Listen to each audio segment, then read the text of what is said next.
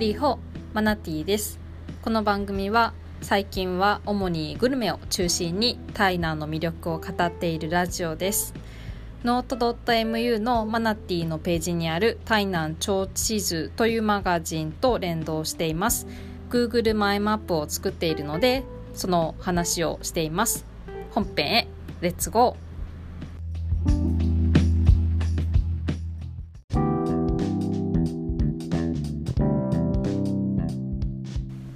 チャプター1路地裏に猫の影あり。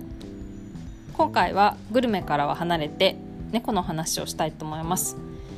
台南の路地裏にはよく猫が潜んでいます。昼間でも影ができやすい路地裏にはよく目を凝らしてみると猫の姿を確認できると思います。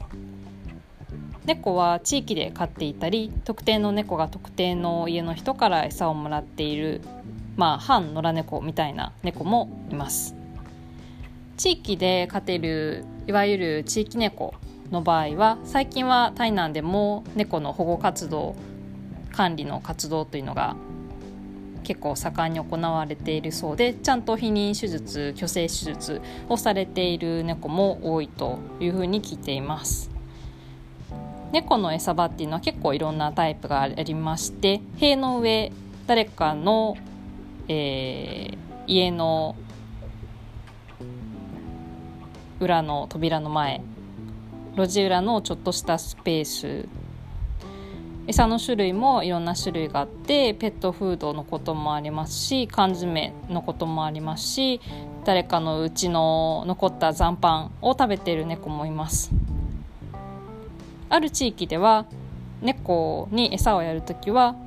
猫の専用のまあ、ちょっとしたこう屋根がついたような小屋のようなところを作っていてそこで餌をあげるようにしていて他では餌をあげないようにっていうようなルールを作ってあの猫と共生しているような地域もあります。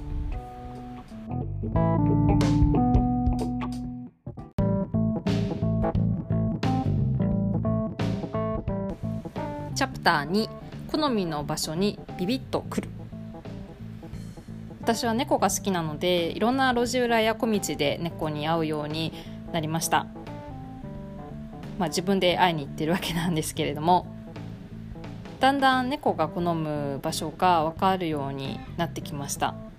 高い塀のあるようなところ大きな木がある駐車場。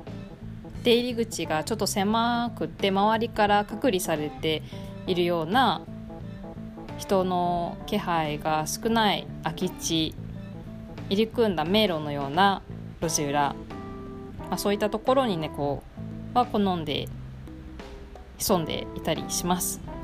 最近では道を通っていてむむっとこれは第6巻なんでしょうか。何かこう視界に入ったな気になるなと思って振り向いてちょっとあの目線をこうキョロキョロすると猫を発見したりすることもあります。猫の気配を感じられる、まあ、そういうセンサーが私の中にはあるのかもしれません。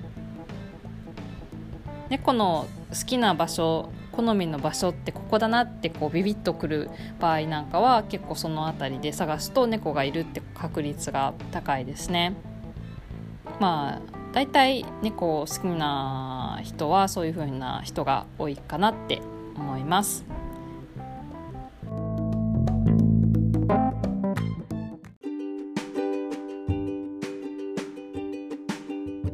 チャプター3猫×地図猫が好きなのでよく猫の写真を路地裏で撮って撮りだめています猫の写真は撮りだめているんですが猫がどこにいついたのかっていうことは記録はしてなかったんですが最近「台南超地図」というマガジンを作っているのでグルメだけでなくって猫についても出会った場所を記録するようなマップを作ったらどうかなって思いつきました。まあ、猫の写真今まで撮りだめてるのでどこで出会ったかなっていうのを思い起こしながらマップを作っていこうと思います。誰かに猫の写真を見せてこんな猫いたよって話す時もこのマップがあったら便利ですし他の人があ猫ちゃん好きだから台南の路地裏で猫を探そうって思った時にも役立つそういったマップにできたらいいなって思います。ではまた次回。再会。